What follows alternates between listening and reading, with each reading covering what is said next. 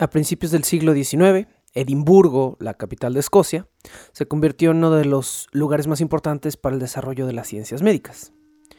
Esto provocó una enorme, enorme demanda de cuerpos de cadáveres humanos para estudios anatómicos. La ley a principios de 1800 estipulaba que solo ciertos tipos de cuerpos podían ser usados por la comunidad médica. 1. Cuerpos de presos fallecidos en prisión. 2. Cuerpos de condenados a muerte. Cuerpos de huérfanos. Cuerpos de niños expósitos también eran utilizados para esto. Eh, niños expósitos, es decir, niños de padres vivos, pero que hubieran sido abandonados por ellos y que hubieran quedado bajo el cuidado del Estado, o específicamente que hubieran muerto bajo el cuidado del Estado. Esta legislación, sumada a la enorme demanda, provocó un desabasto de cuerpos médicos. ¿Por qué? Había una enorme carrera de avances científicos médicos entre Escocia, Italia y Países Bajos. Estos tres países querían ocupar el primer lugar en ciencias médicas del mundo y la única manera de lograrlo era teniendo una enorme, enorme cantidad de cadáveres humanos disponibles. Como les platiqué en el episodio anterior, los ladrones de tumbas utilizaron esto como excusa para ampliar su área de operaciones. Comenzaron a dejar las joyas dentro de las tumbas y a llevarse los cuerpos. Porque a principios del siglo XIX robar joyas de un cadáver era un crimen. Pero robar cadáveres no tenía una legislación específica, por lo que el mayor cargo que un criminal se podía llevar por ello era allanamiento es decir, entrar a un lugar prohibido, pero el hecho en sí de tomar el cuerpo era un acto gris en la legislación. El anatomista promedio estaba dispuesto a pagar entre 6 y 10 libras por cadáver, que era una fuerte suma de dinero, sobre todo si eras una persona pobre, un ladrón ansioso, alguien desamparado pero con un poco de ambición. Esta que les voy a contar el día de hoy no es la historia de este grupo de resurreccionistas, no. Ya hablamos de ellos brevemente en el episodio anterior y ya les dije más o menos cuáles pues fueron los problemas con este grupo de personas que se dedicaban a vaciar tumbas de una manera específica. La historia del día de hoy es la historia de William Burke y William Hare. Dos oportunistas, por llamarlo de alguna manera, que se convirtieron en asesinos por dinero. Bienvenidos a un nuevo episodio de Bajo el Puente del Troll. Este es lo más cercano que tendremos a un episodio navideño porque pues estamos ya a dos semanas de la Navidad, a tres semanas del fin de año, del fin de la década, dicen algunos dentro de la cultura pop, y estamos justo a medias de esta temporada, La vida de los cadáveres, con un episodio que curiosamente tiene una conclusión que se sucede precisamente en la Nochebuena y el día de Navidad. Como les comentaba hace un minuto, Escocia a principios del siglo XIX, entonces fue la casa de algunos de los anatomistas más importantes del planeta en su momento. Alexander Monroe, John Bell, John Goodser y otro médico, ex médico de guerra, eventualmente convertido en patólogo, llamado Robert Knox. Robert Knox y los otros nombres que mencioné estuvieron al centro de una enorme controversia legal durante la época del desabasto de cadáveres, cuando esto apremiaba a la comunidad médica. Estos anatomistas comenzaron a establecer tarifas para familiares desolados que no tuvieran dinero para su entierro, que no supieran qué hacer con su cadáver. Y estos amables señores les facilitaban un monto de dinero por su cadáver. La tarifa establecida en el tabulador eran 8 libras de paga durante el verano, cuando los cuerpos tendían a descomponerse mucho más rápido, y 10 libras por cuerpo durante los meses de invierno. Esto nos puede sonar bajo, no lo era. Para tener una cantidad, una, idea exacta de lo que representan estas cifras, 8 libras en 1827-28, que son los años de los que estaremos hablando, equivalen en la actualidad a 18 mil pesos mexicanos. 10 libras son poco más de 26.200 pesos mexicanos, ajustado por supuesto para la inflación y haciendo una tabla de conversión. 26 mil pesos por tu cadáver. No es nada despreciable cuando consideras que la familia promedio, familia promedio, estaba ganando entre una y dos libras a la semana, es decir, entre 2.000 y 4.000, 4.500 pesos a la semana. 26 mil pesos de golpe por un cadáver por el cual, bajo otras circunstancias, hubieras tenido que pagar para enterrarlo, no era una suma despreciable. Como respuesta a este tabulador, los habitantes de Edimburgo eh, comenzaron a preocuparse. Muchos de ellos no querían donar, comillas, involuntariamente a sus familiares a la ciencia y empezaron a tomar medidas personales, algunas de las que platicamos en el episodio anterior, como poner losas de piedra maciza sobre los ataúdes, velar los ataúdes hasta que los cadáveres se pudrieran dentro y ya no les sirvieran a los anatomistas, instalar torres vigías en los cementerios o instaurar guardias dentro de los cementerios e incluso llegaron al punto de comprar ataúdes forrados o rodeados de jaulas de hierro llamadas mort safes o cajas fuertes de la muerte, que tiene una rima chistosa en español. Es aquí cuando entra en escena el infame doctor Knox, Robert Knox, a quien mencionamos hace un momento. Muchos lo culpan a él de los desastres que sucedieron en las fechas de las que estaremos hablando. Knox se graduó como médico en 1814, después se volvió doctor de guerra durante la batalla de Waterloo en 1815. Se mudó a Edimburgo en 1820 y para 1825 ya estaba enseñando en el Colegio Real de Cirujanos de Edimburgo, donde por lo menos dos veces al día, dos veces al día, disecaba un cadáver con la intención de mostrarlo a grupos de estudiantes que él clama eran tan grandes como de 400 alumnos por vez. No sabemos si esta cifra, fuera de su propio testimonio, hubiera sido real. Diversos biógrafos de Knox afirman que sus contribuciones médicas fueron fundamentales para el desarrollo científico de Bretaña en el siglo XIX. Otras personas afirman que Robert Knox era un oportunista adinerado que provocó muchísimo daño en Edimburgo durante 1828 y 1829. Dejando de lado a Knox por un momento, vamos a presentar a otro de los protagonistas del día de hoy, William Burke. William Burke nació en Urney, Irlanda, en 1792.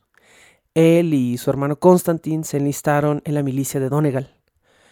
Burke, es decir, William Burke, sirvió en la milicia de Donegal por un tiempo, pero después, en 1818, se casó, solo para abandonar a su esposa dos años después se mudó a Escocia para trabajar cavando el Canal de la Unión. El Canal de la Unión fue un proyecto enorme que ah, ahorita está un poco abandonado por reparaciones, pero eh, era básicamente cavar una brecha y llenarla de agua para usar transportes marítimos, para mover minerales en barco. Ese es el punto. Comercio. Ya viviendo en Escocia, Burke conoció a otra chica, Ellen McDougall, que fue eventualmente su segunda esposa, y ambos se mudaron en noviembre de 1827 a un lugar llamado Tanner's Close o la cerrada de Tanners. Eh, Tanner's Close era una era una propiedad grande en la cual se rentaban cuartos, tanto a viajeros como a ciudadanos, a, personas locales. Y moviéndose a Escocia, Burke y Ellen buscaron realmente un, lugar barato donde vivir y cayeron en Tanner's Close. Burke vivía como zapatero. Eh, de haber sido un ferviente católico irlandés, se convirtió al presbiterianismo y eh, la gente dice, o los testimonios dicen que nunca salía de casa sin una Biblia bajo el brazo. Mm. Burke, como zapatero, ganaba en promedio una libra a la semana, es decir, cerca de 2.500 pesos mexicanos actuales, cantidad que para tener una esposa no eh, le permitía mucho flujo de efectivo, vamos a decirlo así. Finalmente resta presentar al último de nuestros protagonistas del día de hoy, que es William Hare. William Hare, por supuesto, escríbase como la palabra liebre, H-A-R-E. Fue un hombre también irlandés que se cree pudo haber nacido entre 1792 y 1804.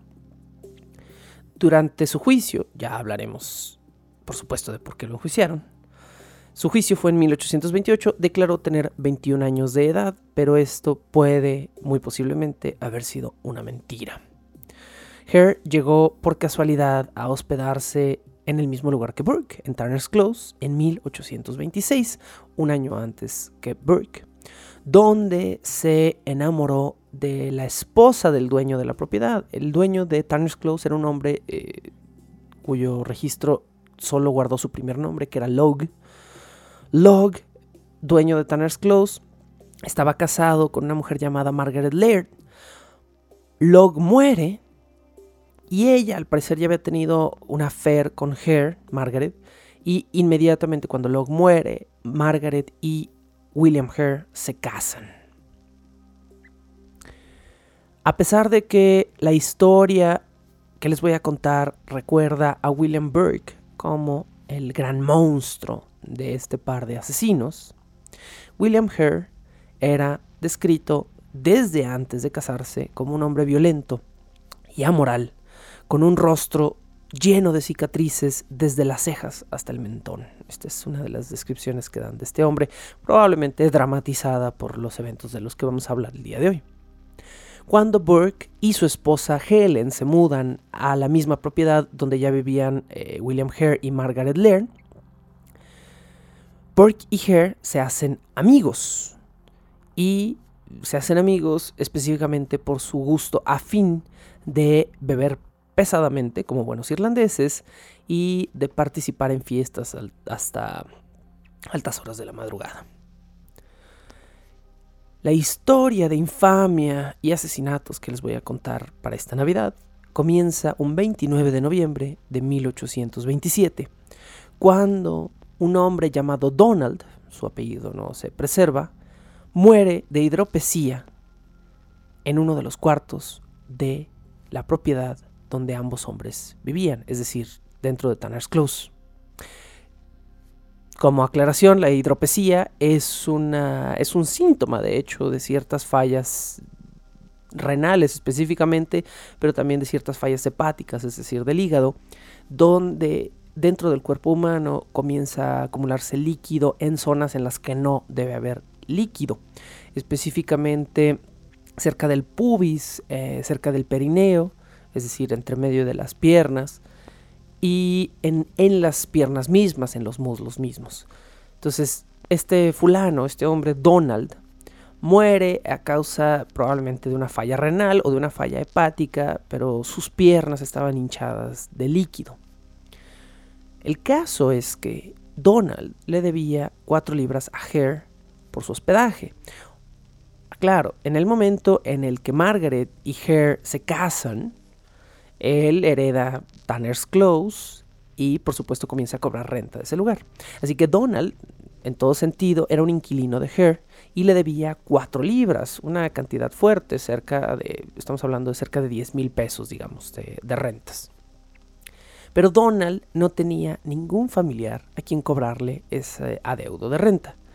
Así que Hare comenzó a ver la muerte de Donald como una terrible, terrible pérdida para su negocio que de por sí no iba muy bien. Pero a su nuevo amigo de Farras, Burke, se le ocurrió una idea mucho mejor. Hey, los anatomistas están diciendo que pagan muy buen dinero por un cuerpo. Yo te ayudo a llevarlo y compartimos el dinero. ¿Por qué no? Es un cuerpo fresco, todavía tibio, seguramente cualquier, cualquier anatomista lo va a querer. Los dos amigos tuvieron que idear una forma, un plan para que nadie viera sospechoso el hecho de que ellos estaban vendiendo los, pues, los cadáveres de sus inquilinos muertos. ¿Qué hicieron? Mandaron a hacer un ataúd de madera y simularon un entierro.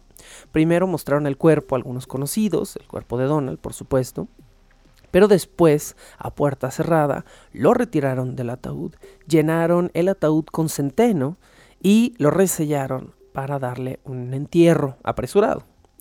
Después pusieron el verdadero cuerpo de Donald en una carretilla y lo llevaron a vender. Su intención original era llevárselo al famoso anatomista Alexander Monroe, pero de camino a la escuela de anatomía, cuando pidieron indicaciones, un estudiante les dijo que era mucho mejor que le llevaran el cuerpo a Robert Knox. Los dos hombres le presentaron el cuerpo a Knox y Knox de inmediato accedió a pagarles 7 libras y 10 chelines por el cuerpo, cerca de 19 mil pesos actuales. Burke se quedó con 3 libras porque aunque él había ideado el plan, Donald le debía 4 libras a Hare. Así que Burke se quedó 3 libras y 5 chelines. Hare 4 libras y 5 chelines. Y de repente, ambos hombres vieron el dinero en sus manos y pensaron, bueno, quizá, quizá. Y quizá la idea se habría quedado ahí. Pero justo antes de salir del laboratorio de anatomía, uno de los alumnos de Robert Knox se les acercó y les dijo, de parte de Knox, que estarían muy contentos de verlos otra vez por ahí, si se querían deshacer de otro cuerpo. Con este comentario comenzó el gran negocio que un arrendador de cuartos y un zapatero idearon para hacer un poco de dinero. ¿No? No iban a ser resurreccionistas, no iban simplemente a esperar a que apareciera un cadáver en la colonia, iban a producir estos cadáveres. El orden en el que Burke y Hare mataron a sus víctimas no es mm, preciso, bastante debatido, pero por lo menos el día de hoy sabemos que las primeras dos víctimas fueron un molinero llamado Joseph que era huésped en, Tanner's Close, y una vendedora de sal llamada Abigail Simpson. Se piensa históricamente que Joseph fue la primera víctima porque fue la única víctima realmente asesinada, sin contar a Donald, en la cual los dos hombres utilizaron una técnica distinta de asesinato al de todas sus demás víctimas. Joseph se dice que una noche tenía una fiebre muy fuerte y estaba delirando. Los dos hombres entraron a su cuarto y deben haberle parecido una alucinación terrible a Joseph cuando le pusieron una almohada sobre el rostro y lo sofocaron. ¿Por qué así? Es importante, es muy importante puntualizar que los médicos, los anatomistas, no compraban cuerpos con evidencias de violencia. Si llegaba un cadáver con la cabeza reventada, con una herida fresca en el rostro, estos cadáveres o no eran comprados o no eran bien pagados. Así que asfixiar se volvió la manera de matar de estos dos asesinos irlandeses viviendo en Escocia. Y dado que no había manera forense en 1828 de probar que alguien había muerto de asfixia por causas accidentales o por mano forzada, este se volvió el sello de los dos Williams, William Burke y William Hare.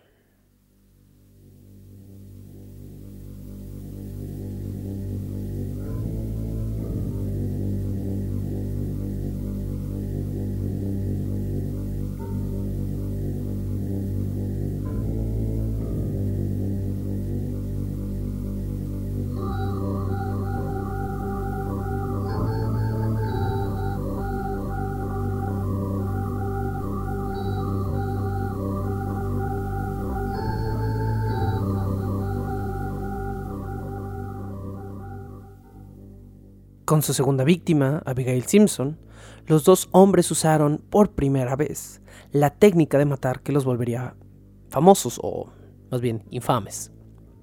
Primero le ofrecieron enormes cantidades de whisky a la víctima, que eh, eventualmente llegó a un grado de inconsciencia, o de semi-inconsciencia al menos. Después Burke se colocó a caballo con las piernas abiertas sobre el pecho de la víctima, restringiendo al mismo tiempo la subida y la bajada del pecho y el movimiento de los brazos. Mientras tanto, Hare le tapaba la boca y la nariz con ambas manos. Esta técnica pasó a la historia como hacer un Burke o Burking en inglés. Abigail fue seguida en el orden de las muertes por un caballero de Cheshire que se hospedó en Tanner's Close y quien sufría de ictericia. Ictericia es eh, también otra sintomatología de daño hepático en la cual eh, se amarillan los ojos y la piel a causa de la mala filtración de bilirrubina por parte del hígado y los riñones. Este hombre de Cheshire fue uno de los pocos cuya muerte Burke recordaba en fechas y dijo haberlo matado el 12 de febrero de 1828 durante su juicio. Como parte de la técnica ya mejorada y establecida, los asesinos ponían los cuerpos en cajas de té, enormes cajas de madera que eran parecidas a ataúdes, pero eran usadas comercialmente para transportar té. Esto hicieron con su siguiente víctima, quien fue una anciana y después con otra más, que fue una mujer llamada Mary Peterson, ella en abril de ese mismo año. Burke la llevó a ella y a una amiga suya a su casa para beber whisky. Sabemos hoy en día que Burke era un hombre guapo. Les voy a guardar para más al rato, para no arruinarles la sorpresa. ¿Cómo sabemos que Burke era un hombre guapo? Porque a la fecha y durante su juicio solo existían ilustraciones de su rostro y me atrevo a decir que no muy buenas ilustraciones. El punto es que Burke platicó con estas chicas en un bar, les ofreció comprar un par de botellas de whisky y se las llevó a un cuarto dentro de Tanner's Close. Eventualmente el problema fue que llegó a casa Helen McDougall, la esposa o la pareja de William Burke. No estoy 100% seguro de que Helen McDougall haya sido esposa de Burke porque nunca se habla de que él se haya vuelto a casar. Es decir, sí mencioné que fue su segunda esposa, pero ella nunca tomó su apellido y no hay registros de su matrimonio. Se refieren a ella los historiadores como su segunda esposa. Bueno, Helen McDougall llegó temprano a casa ese día y pues no estuvo muy contenta de encontrar a su marido con dos mujeres ebrias en un cuarto. Una de las dos mujeres, cuando llegó Helen McDougall, se asustó mucho porque Helen llegó a gritar y a golpear a Burke.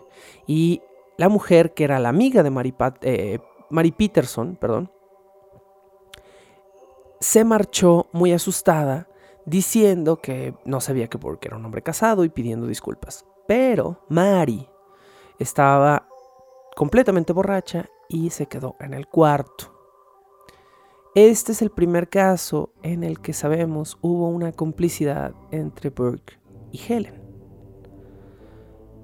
Helen sabía que la mujer estaba en el cuarto, que estaba ebria, y sin embargo Burke la convenció de salirse del cuarto y dejarlos a él y a Hare dentro del cuarto con ella.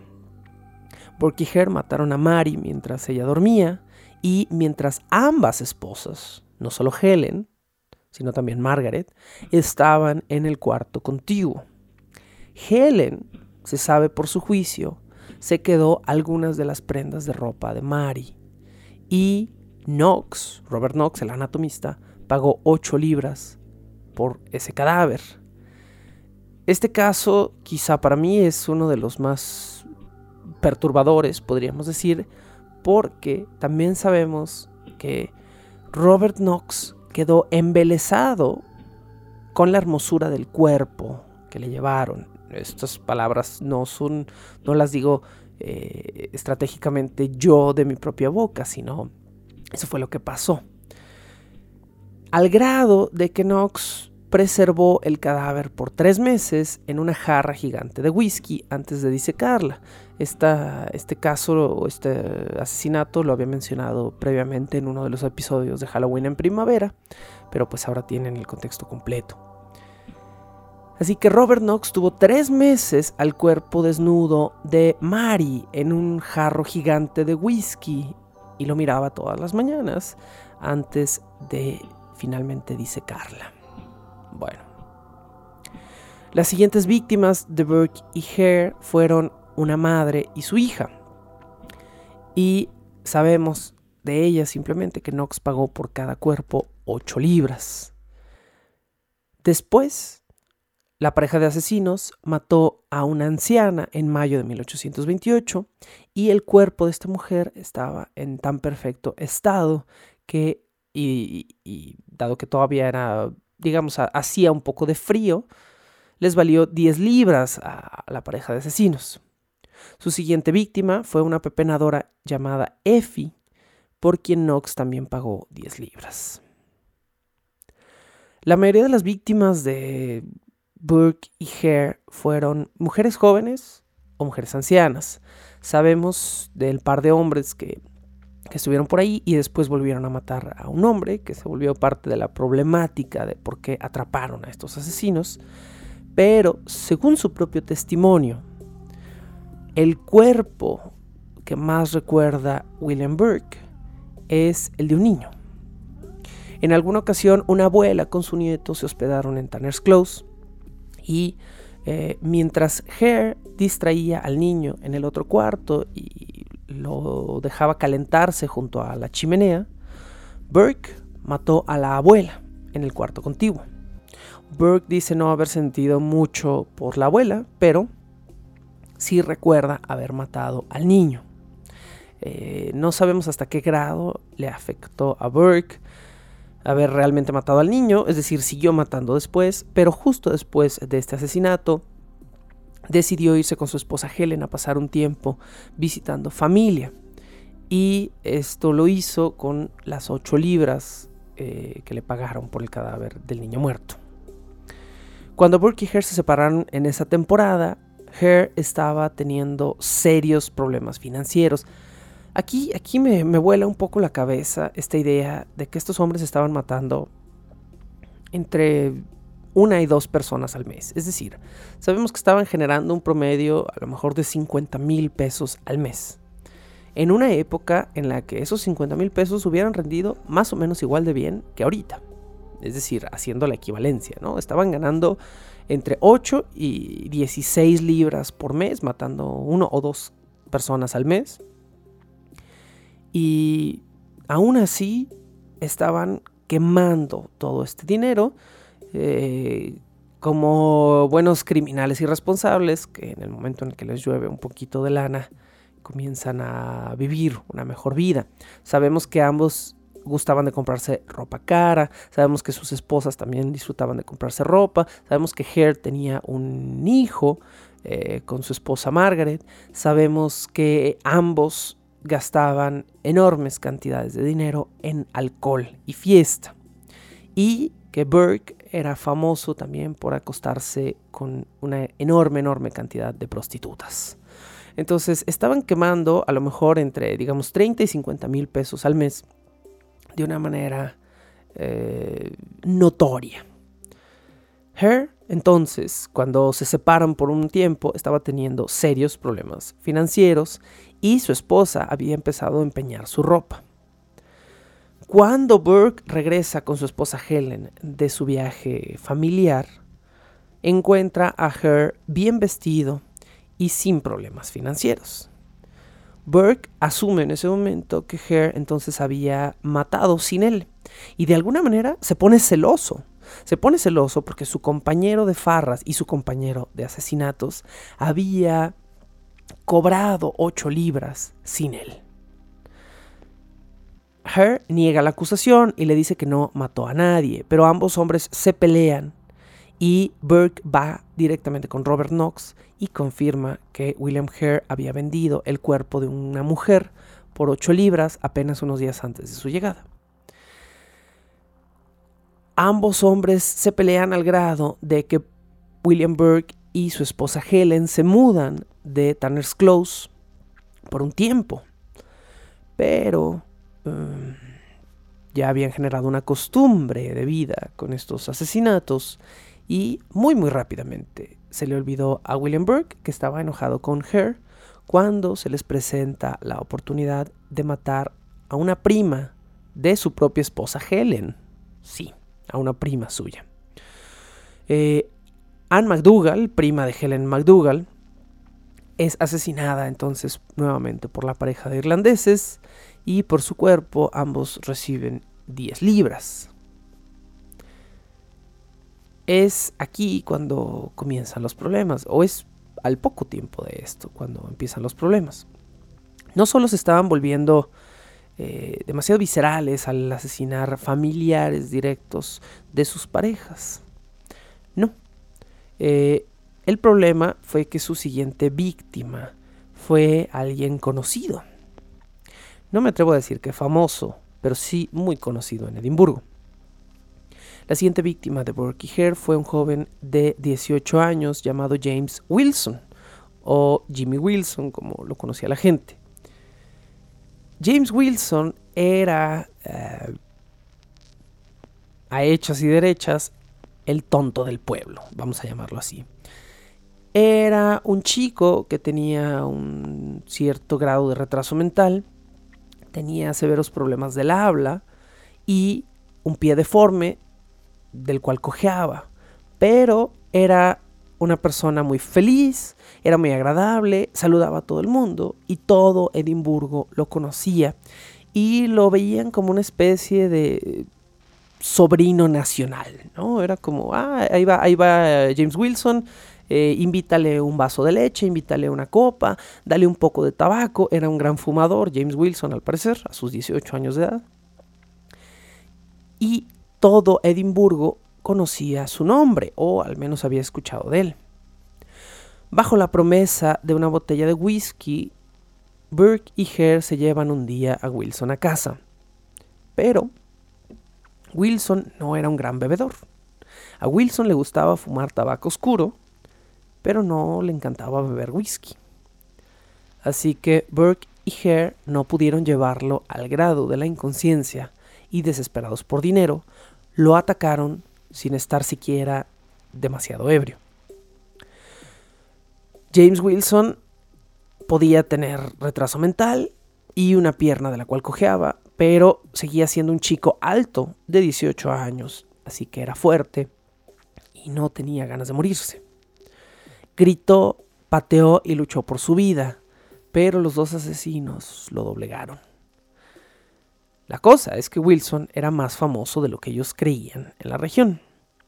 Y el primer problema en su largo trayecto de asesinatos vino cuando Knox mostró el cuerpo de Wilson durante una disección. Varios estudiantes de Knox reconocieron el cuerpo y Knox entró en pánico al ver la reacción de los estudiantes porque varios estaban mencionando en voz alta el nombre de la persona a quien pertenecía ese cadáver. Así que Knox rápidamente volvió a cubrir el cuerpo con una sábana y les dijo a sus alumnos que no, que no era James Wilson quien estaba en la mesa de disección, pero que él podía también notar el parecido y que para no perturbar a nadie durante esa sesión iban a cambiar de cuerpo. Robert Knox cambia el cuerpo y al siguiente día, para que no se pudriera, utiliza el cuerpo de Wilson, pero lo decapita y además le amputa el pie del cual Wilson cojeaba para que nadie lo pudiera reconocer. Esto para mí es un punto también muy importante en esta historia, porque Robert Knox jamás fue acusado de absolutamente nada. De hecho, Robert Knox es laureado como uno de los anatomistas más importantes de la historia de la medicina. Pero este evento para mí implica complicidad de parte de Robert Knox. Robert Knox sabía perfectamente que Burke y Hare le estaban proporcionando cuerpos asesinados. Y Knox estaba totalmente de acuerdo con ello y más encima pagaba tarifas más elevadas de lo normal para mantener su flujo de cadáveres. Así que para mí este evento con Wilson, además de ser el principio de la caída de Burke y Hare, es el punto en el que Robert Knox queda claramente en mi cabeza estipulado como un cómplice. Si Burke y Hare ya habían movido el avispero con el cuerpo de James Wilson, la última de sus víctimas fue todavía más escandalosa de una manera morbosa, o yo no sé si por coincidencia, pero Margaret Docherty, su última víctima, fue escogida y asesinada el 31 de octubre de 1828. Esa noche de Halloween también se habían hospedado dos nuevos huéspedes en la cerrada de Tanner. Hare sabía que tenían una víctima potencial en Margaret Docherty, así que a estos dos nuevos huéspedes les ofreció un descuento si se movían a otra posada cercana, aludiendo que Margaret Docherty en realidad era su prima y que Burke, Hare y ella querían pues pasar una noche tranquila sin otros inquilinos en el cuarto común. Esta pareja a la que Hare ahuyentó de momento eran los Gray, Anne y James Gray. Ambos accedieron a moverse, pero como ya se habían instalado, eh, Anne olvidó algunas prendas de ropa en la cerrada de Tanners. De manera que los Gray volvieron a recoger la ropa de Anne cerca de las 9 de la noche, cuando encontraron a Burke y a Hare totalmente alcoholizados a medias de una pelea a puño limpio. A los pocos minutos de esto, eh, es decir, Anne, Anne Gray y su marido se habían ido ya, pero Anne Gray olvida unas calcetas que tenía eh, en el mismo cuarto, donde justo en ese momento Burke y Hare estaban matando a Margaret Docherty. Anne trata de entrar al cuarto, pero Hare se da cuenta y manda a Burke a que se los impida, a que les prohíba entrar al cuarto. Los Grey notaron algo raro, pero fingieron que todo estaba bien y se marcharon. Pero se marcharon, sabiendo que debían de regresar a la cerrada. Ahí, luego de unos minutos, encontraron el cuerpo de Margaret Docherty metido en una pila de paja, presuntamente escondido para que nadie lo viera. Helen McDougall, la esposa de Burke, se dio cuenta de que los Gray habían visto el cuerpo y en ese momento se ofreció a darles 10 libras, 10 libras, casi el equivalente a 30 mil pesos, para no decir lo que habían visto en la pila de paja. Los Gray se negaron a aceptar la cifra y corrieron en ese mismo momento a avisar a la policía. Así que Helen le avisó a Burke y a Hare que tenían que hacer algo rápido. Burke y Hare tomaron el cuerpo en ese mismo momento y lo llevaron directamente con Robert Knox. De manera que cuando la policía llegó al lugar ya no había cadáver. Pero la policía se enteró de que Robert Knox acababa de recibir un cadáver fresco y que eran Burke y Hare quienes se los habían llevado. Así que antes del amanecer del día siguiente, la policía fue a buscar el cuerpo de Margaret Docherty en el laboratorio de sección de Knox y allí lo encontraron. Siendo que los Gray habían declarado haber visto a esa mujer y que después reconocieron el cadáver de ella, Burke, Hare, Margaret y Ellen, los cuatro, fueron apresados ese mismo día que fue, es decir, todo esto fue la noche del 31, parece que pasaron un par de días entre todo este caos y fueron eh, apresados el 3 de noviembre de 1828. Los cuatro sospechosos fueron puestos en cuartos separados y dieron testimonios que claramente eran una mentira sobre la situación. Cada uno de los sospechosos tenía una versión distinta, todos contaron algo ligeramente distinto como de alguna manera para protegerse. El doctor Robert Christensen fue el encargado de revisar el cuerpo de Margaret Doherty y declaró que la mujer había muerto por asfixia, pero no tenía bases legales para declararla como una víctima de asesinato. Christensen también declararía durante el juicio que conocía al doctor Knox y que sabía que era un hombre sin principios y sin corazón, pero que él no lo creía capaz de romper la ley. Este fue uno de los testimonios que eventualmente salvaron al doctor Robert Knox. La policía intentó acusar a ambas parejas, es decir, a los dos Williams y a sus respectivas esposas, de haber matado no solo a Doherty, sino a otras tres personas.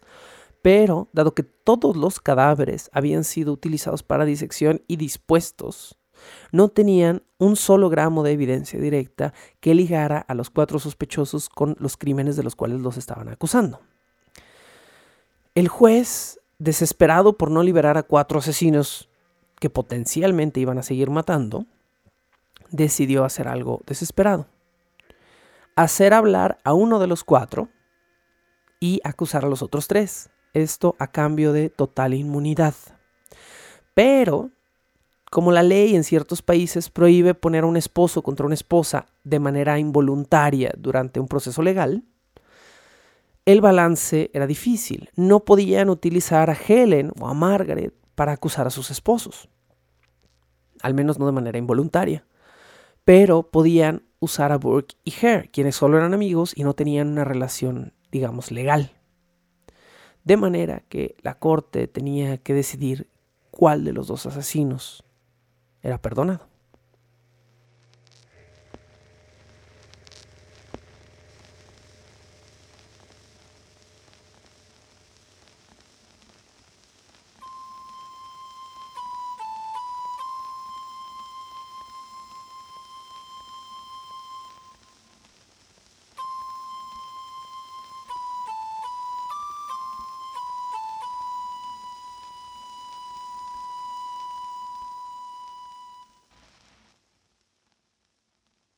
El juicio de Burke y Hare estuvo a cargo de Sir William Rye, quien decidió usar a Hare y no a Burke como el acusador de todos los demás. El primero de diciembre de 1828, a William Hare se le ofreció un perdón completo por sus crímenes con tal de acusar a Burke y a su esposa Helen, presentando lo que en aquel entonces se llamaba la evidencia del rey. La evidencia del rey era un testimonio firmado que tenía simple validez em, presencial, es decir, yo presencié, yo vi, yo estuve eh, cuando esto sucedió y que, según las Cortes de Edimburgo en el siglo XIX, era suficiente para acusar de asesinato a Burke y quizás, quizá, a Ellen. El 4 de diciembre de 1828 se levantó un cargo formal por asesinato por asesinato contra Burke y contra Helen McDougall.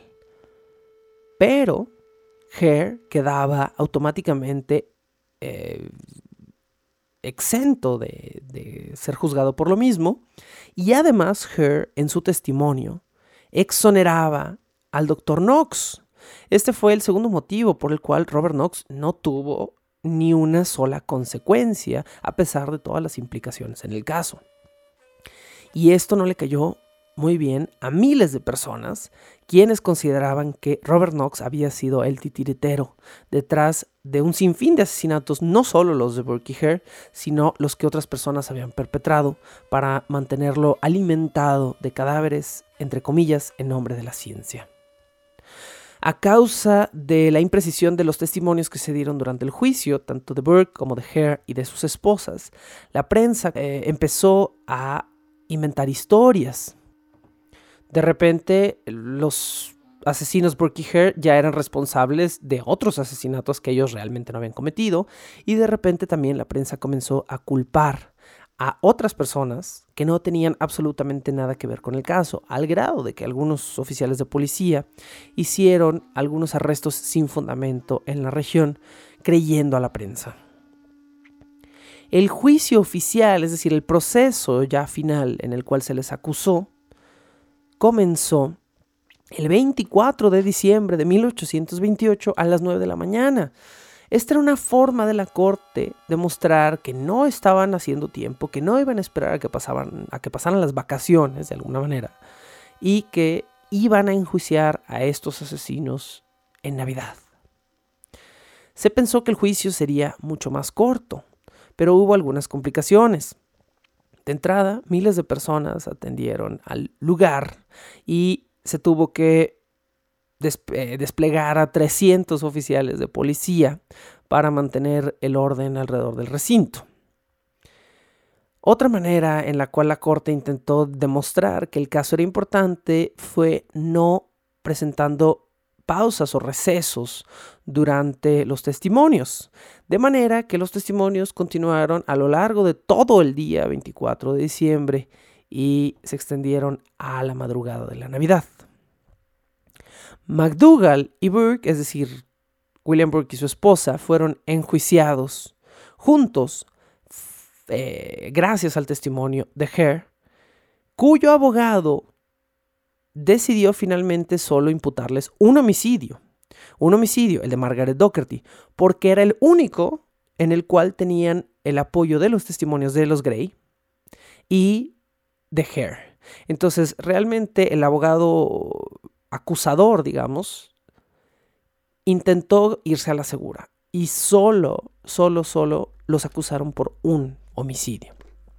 Pero el problema vino cuando los Gray dijeron no haber visto a Helen cerca del asesinato, es decir, la vieron después ofreciendo dinero para que no reportaran el incidente, pero técnicamente ella no había estado implicada en el asesinato. Burke y Helen se declararon inocentes y después fueron acusados nuevamente por un alumno de Knox, quien apareció a testificar también en su contra. ¿Cómo Helen no cabía en la categoría de asesina, sino de cómplice, y el cargo era si se les acusaba o no de asesinato, la esposa de William Burke no fue técnicamente acusada de asesinato. Ahorita entendemos cómo fue el caso. En el caso de Her, solo dio testimonios eh, acusatorios y su esposa Margaret dio un par de testimonios muy vagos, pero lo hizo de una forma muy manipuladora, eh, lastimera, con su hija en brazos, bien vestida en el estrado, aludiendo que su niña estaba muy enferma y que ella estaba demasiado preocupada en ese momento para recordar los hechos a los que le estaban haciendo referencia. A las 3 de la mañana del 25 de diciembre, el abogado defensor de Burke dio su argumento final frente a un cansadísimo jurado y además el hombre habló por dos horas. Cerca de las 5 de la mañana, el abogado de Helen, quien era otro abogado, inició su cierre. Y a las 8 y media de la mañana del 25 de diciembre, feliz Navidad, el jurado se retiró a deliberar. 50 minutos después, habían acusado a Burke por homicidio. Pero encontraron que como el cargo era solo por homicidio, Helen no era responsable y sería puesta en libertad a pesar de sí haber sido encontrada como cómplice en el caso. Al sentenciar a Burke a muerte, el juez le extendió las siguientes palabras.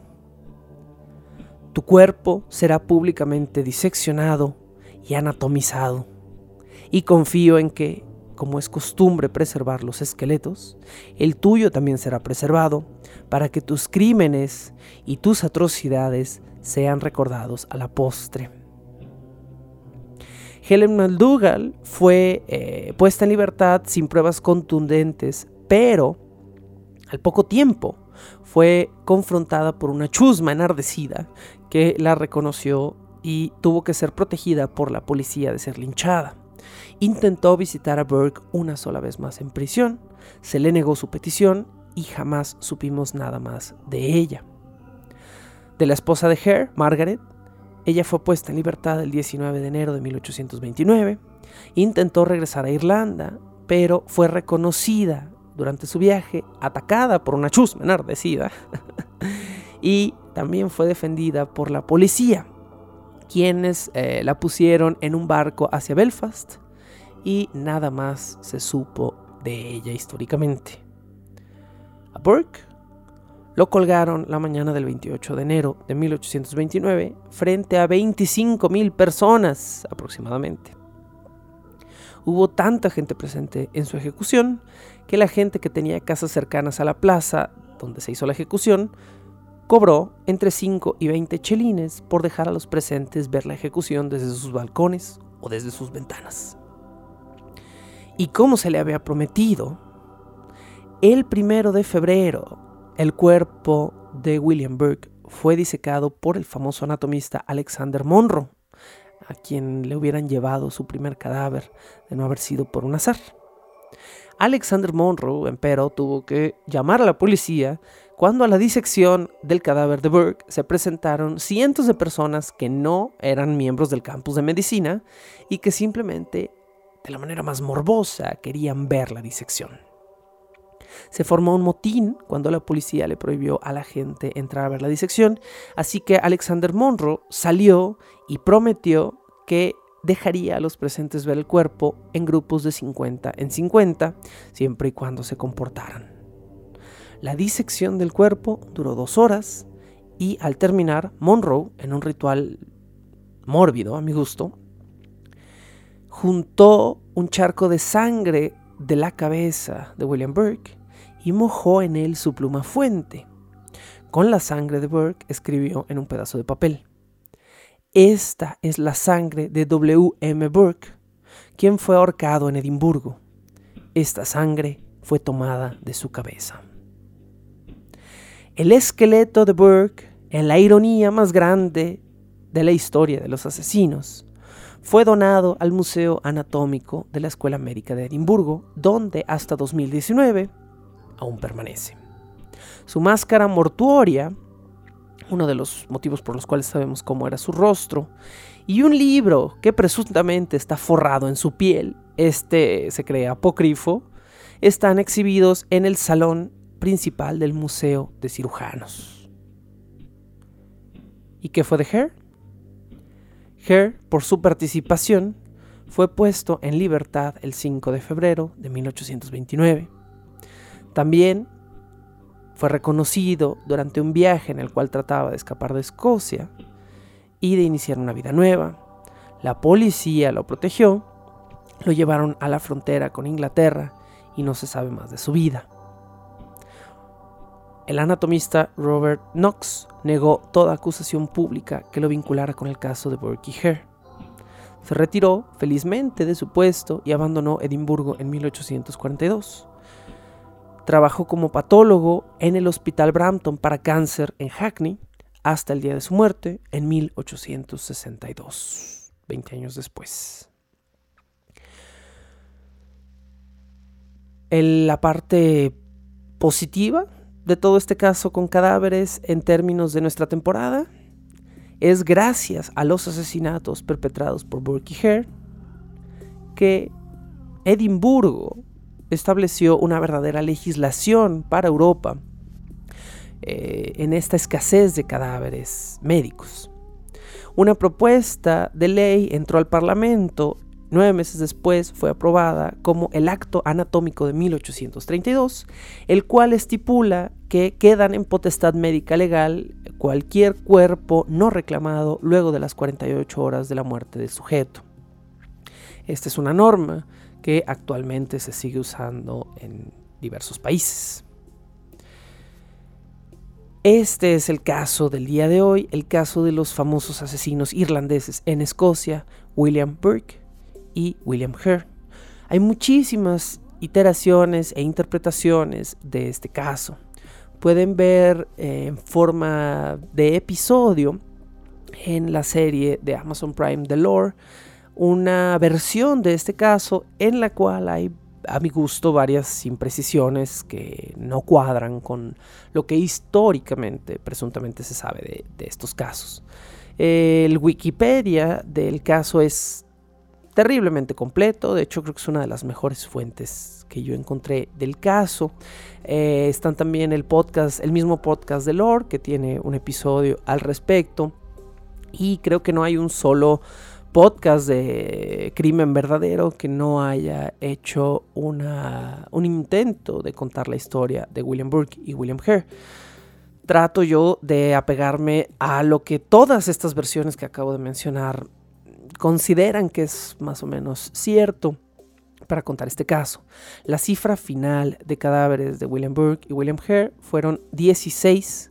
Eh, se sabe más o menos que es la cifra en la que ambos hombres y sus esposas coinciden en sus testimonios, a pesar de lo vago que fueron. Y esto cierra nuestro episodio navideño, o lo más cercano, de nuevo, que tendremos a un episodio navideño de este año en Bajo el Puente del Troll. Continúa mi temporada de la vida de los cadáveres, todavía vienen más entrevistas, porque este tema no se agota, todavía nos resta hablar de muchos aspectos curiosos, positivos y negativos de la vida de los muertos. Gracias por escuchar. Feliz Navidad, feliz Kwanzaa, feliz Festivus, feliz vida, feliz todo lo que celebren. Feliz año 2019, feliz final de la década si es que creen que termina este año y si creen que termina el siguiente, pues entonces nos seguiremos escuchando por un tiempo más. Esto fue Bajo el Puente del Troll. La locución, la producción y la música original de este programa son creadas por Sergio Vicencio. Ve a patreon.com diagonal Sergio Vicencio y apoya este podcast para obtener horas de contenido adicional. Búscame como arroba recuadro blanco en Twitter e Instagram o como Sergio Vicencio en YouTube para darme tu opinión sobre este podcast.